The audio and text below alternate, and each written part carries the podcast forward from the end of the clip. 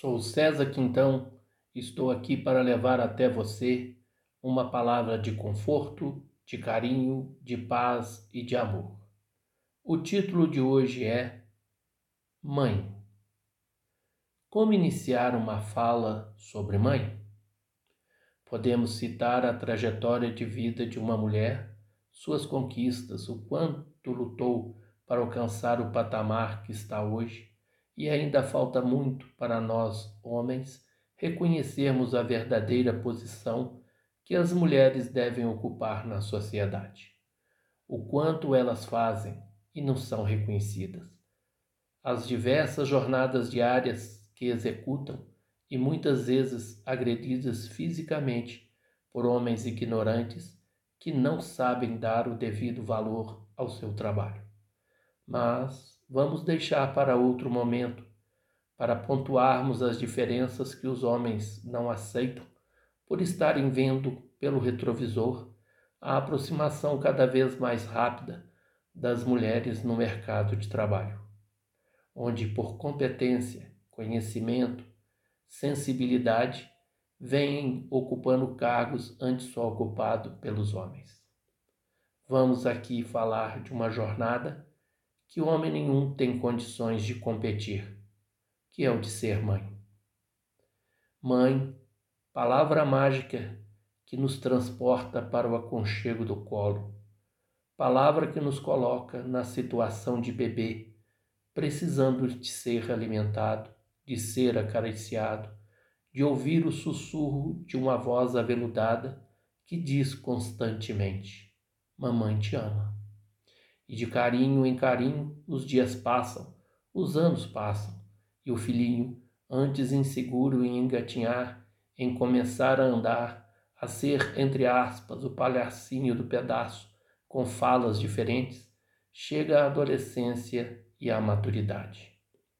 Neste ponto, faço uma viagem ao passado para rememorar o quanto a dona da palavra mágica mãe na minha vida foi tão importante. Como ela sabia dominar o ímpeto de meu pai, como ela conduzia cada um dos nove filhos para uma harmonização dentro de casa, como ela salvava a nossa pele quando não fazíamos o dever da escola. Ou quando uma de nossas artes extrapolava o limite do razoável. Como esta mãe especial se envolvia conosco nas brincadeiras de bolinha de gude, nas peladas de futebol no, futebol, no fundo do quintal, como era forte para superar problemas financeiros e mais forte ainda para não ficar doente, para dar conta de tudo dentro de casa. Essa dona da palavra mãe ri dela mesma, criou os nove filhos demonstrando o amor individualizado para cada um, sem privilegiar nenhum. Nos ensinou a cuidar da casa, fazer as refeições e tantas outras atividades, sempre nos dizendo que saber não ocupa lugar. Com estas palavras, quero homenagear minha mãe.